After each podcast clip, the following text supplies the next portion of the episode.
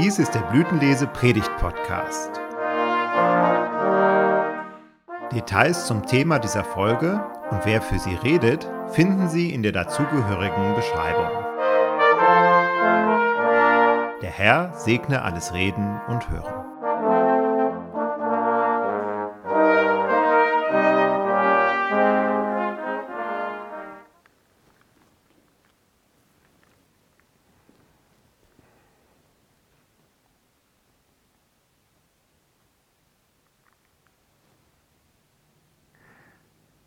Gnade sei mit euch und Friede von Gott, unserem Vater und dem Herrn Jesus Christus. Amen. Das Wort Heiliger Schrift, das diese Predigt auslegt, steht bei Johannes im sechsten Kapitel. Das folgende Gespräch ereignete sich an einem Tag, nachdem Jesus mit fünf Broten und zwei Fischen 5000 Menschen satt gemacht hat.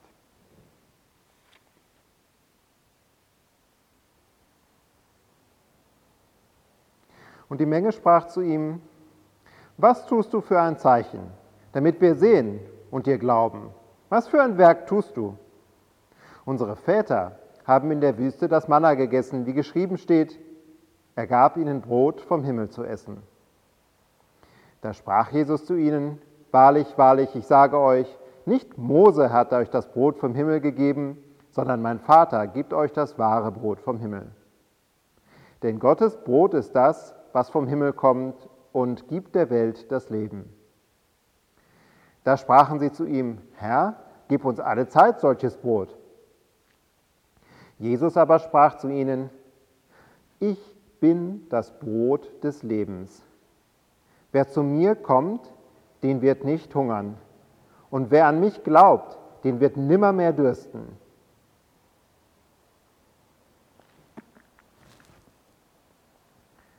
Herr, segne dein Wort an unseren Herzen. Amen.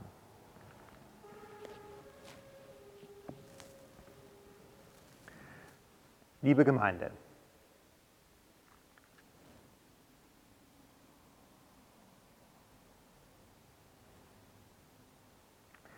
Liebe Gemeinde, die Großmutter erzählt dem Enkel eine Geschichte aus dem Krieg.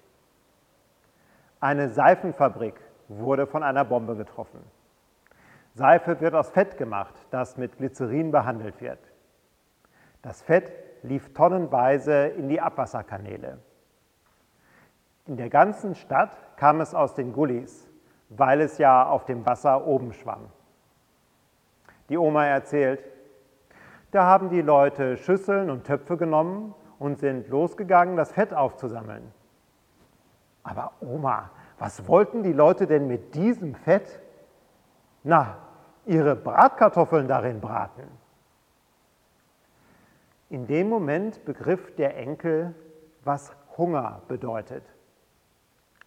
Dass Menschen so viel Hunger haben können, dass sie Fett verwenden in ihrer Küche, in ihren Töpfen und Pfannen für ihr Mittagessen, das auf der Kloake oben aufgeschwommen hatte.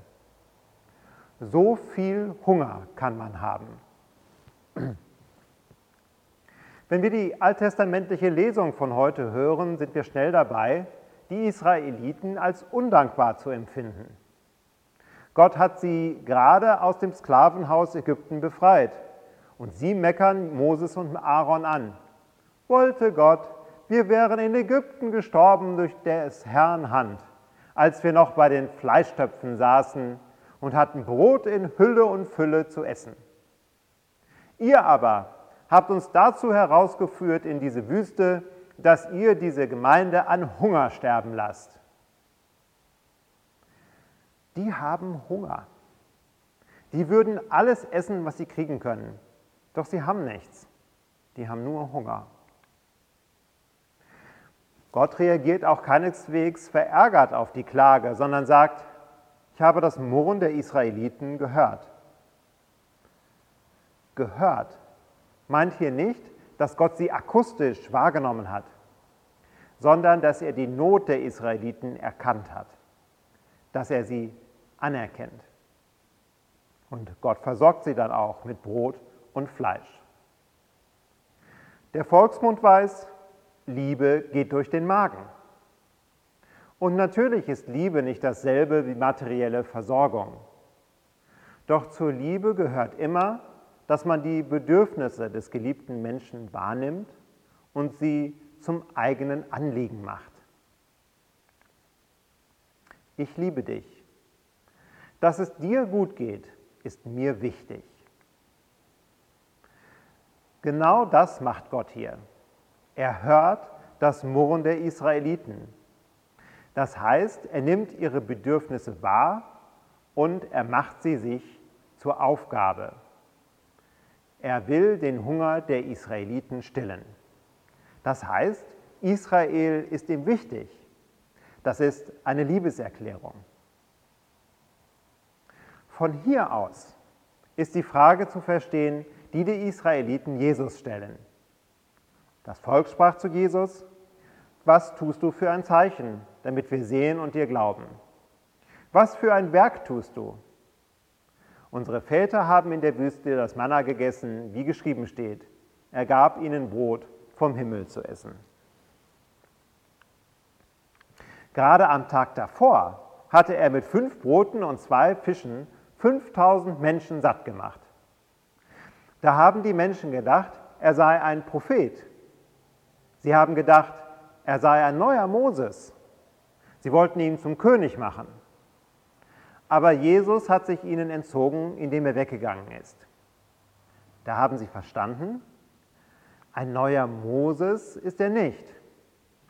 Und deswegen fragen sie ihn, unsere Väter haben in der Wüste Manna gegessen.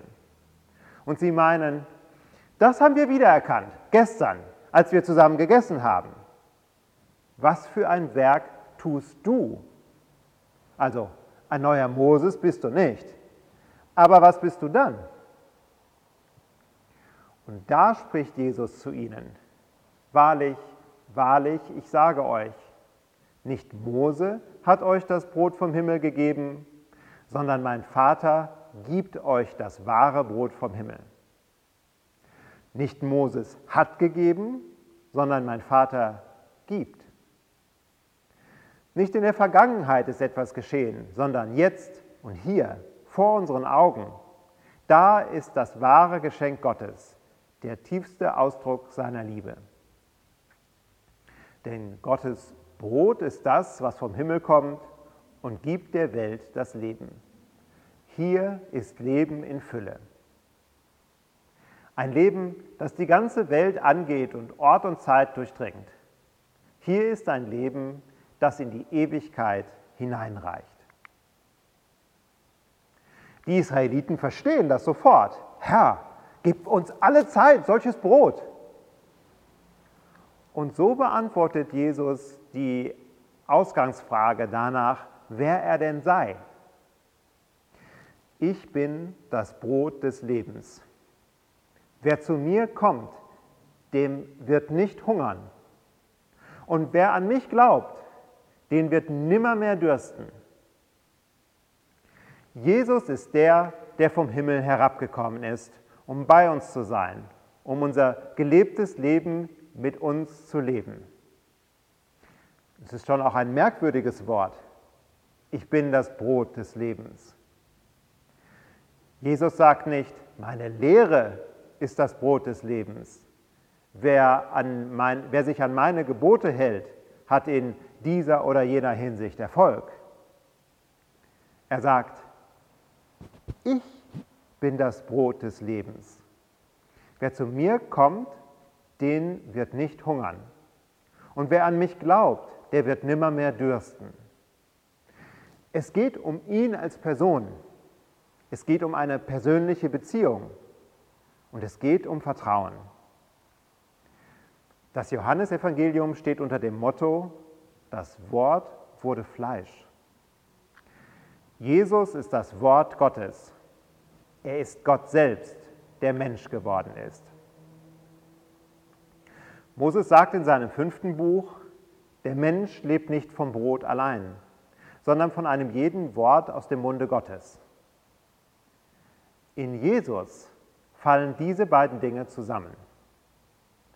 Er ist das Wort Gottes das in unser Leben tritt und körperlich, menschlich zu uns kommt. Am Anfang der Predigt stand ein sehr drastisches Beispiel dafür, was Menschen essen, wenn sie richtig Hunger haben. Jetzt sind wir beim Abendmahl angekommen. Das wirkt im Vergleich doch eher unscheinbar und harmlos. Ich kann für mich sagen, dass die Begegnung mit Jesus Christus mein Leben tiefgreifend verändert hat. Es hat früher Seiten an mir gegeben, von denen ich sehr froh bin, dass es sie nicht mehr gibt oder nicht mehr so sehr. Der Mensch, der ich früher war, den möchte ich nie wieder sein. Das sind alles Dinge, die man nicht so einfach ablegt. Obwohl ich unter Gottes Gnade ein neuer Mensch geworden bin, lebt der Alte in mir noch weiter. Ich bedarf der Korrektur. Ich bin darauf angewiesen, dass Gott mich immer wieder anrührt und mich anspricht und mir sagt, so nicht. Ich habe dich nicht geschaffen als so einen Menschen. Ich habe dich geschaffen als jemand Besseres. Ich bin immer wieder darauf angewiesen, Gottes Wort zu hören. Ich bin immer wieder darauf angewiesen, dass Gott mir vergibt. Beides gibt es auf seine Art im Abendmahl. Für den alten Adam ist Abendmahl Gift.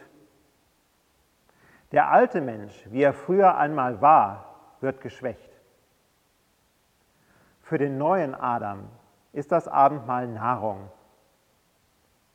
Der neue Mensch, den Gott herausgerissen hat aus seiner Verkrümmung in sich selbst, der wird gestärkt. Dabei ist mir wichtig, dass das eine leibliche Seite hat.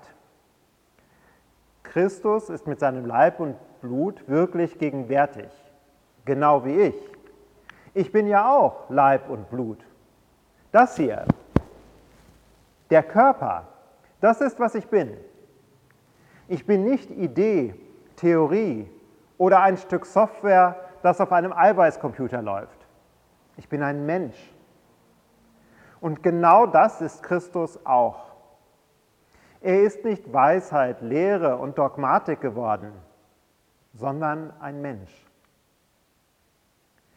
Ich hatte ein kurzes Gespräch mit einem Bekannten von mir. Ich kam gerade vom Einkaufen. Mein Bekannter fand es peinlich, dass, mich, dass ich mit einem Paket Klopapier unter dem Arm über die Straße ging. Warum fand er das peinlich? Benutzt er das nicht? Was sich dahinter verbergen könnte, ist, dass es ihm peinlich ist, ein Mensch zu sein. Ein Mensch mit einem Körper. Wir haben einen ziemlichen Körperkult in unserer Kultur, aber da ist der Körper nur Idee oder Bild.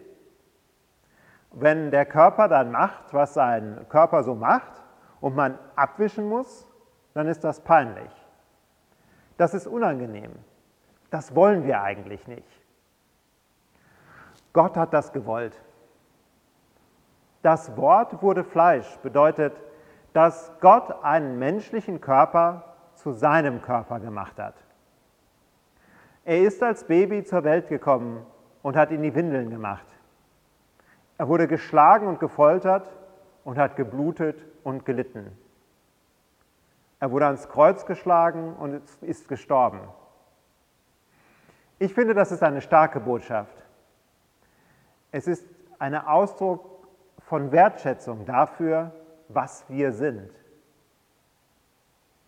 Ob du diesem oder jenem Schönheitsideal entsprichst oder nicht, ob du gehst oder Rollstuhl fährst, ob eine Krankheit dich beutelt oder eine Verletzung dich quält, ob dein Alter dich einschränkt oder deine Schwächen dich ausbremsen. In Christus kannst du dich wiedererkennen. Und du kannst wissen, er erkennt sich auch in dir. Und über welchen Gott kann man das schon sagen? Natürlich ist Christus nicht nur wahrer Mensch, sondern auch wahrer Gott. Aber dieser gewaltige Unterschied zwischen Christus und uns wird, dadurch wird die tiefe Verbundenheit nicht in Frage gestellt. Im Gegenteil. Gerade als der Erste der Auferstandenen ist er im Abendmahl leiblich gegenwärtig. Mit seinem auferstandenen Leib kommt er zu dir in deinen vergänglichen Leib, um stark zu machen, was Gott in dir geschaffen hat. Dies stärke und bewahre dich im Glauben zum ewigen Leben. Amen. Und der Friede Gottes, der höher ist als alle Vernunft, bewahre eure Herzen und Sinne in Christus Jesus. Amen.